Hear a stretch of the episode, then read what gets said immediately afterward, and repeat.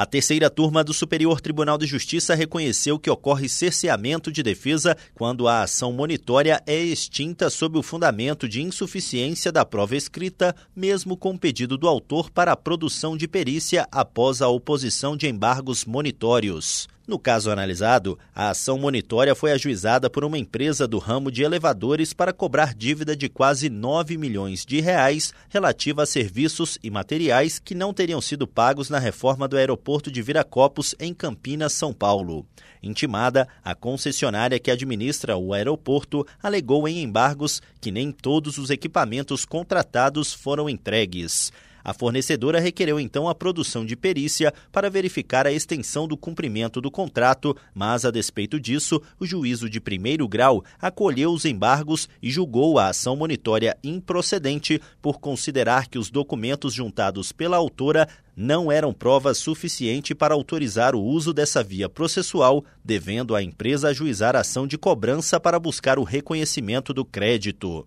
Já o Tribunal de Justiça de São Paulo declarou extinta a ação sob o entendimento de que a necessidade de produção de provas é incompatível com o procedimento monitório escolhido. No STJ, o colegiado da terceira turma deu provimento ao recurso e determinou o retorno do processo ao primeiro grau para que seja dada às partes a oportunidade de produzir provas observadas as normas do procedimento comum. A relatora, ministra Nancy Andrighi, considerou que a apresentação de embargos pelo réu transforma o rito monitório em rito comum e, a partir daí, serão passíveis de discussão todas as matérias pertinentes à dívida debatida na ação, devendo-se oportunizar às partes ampla produção de provas, especialmente a realização de perícia. Do Superior Tribunal de Justiça,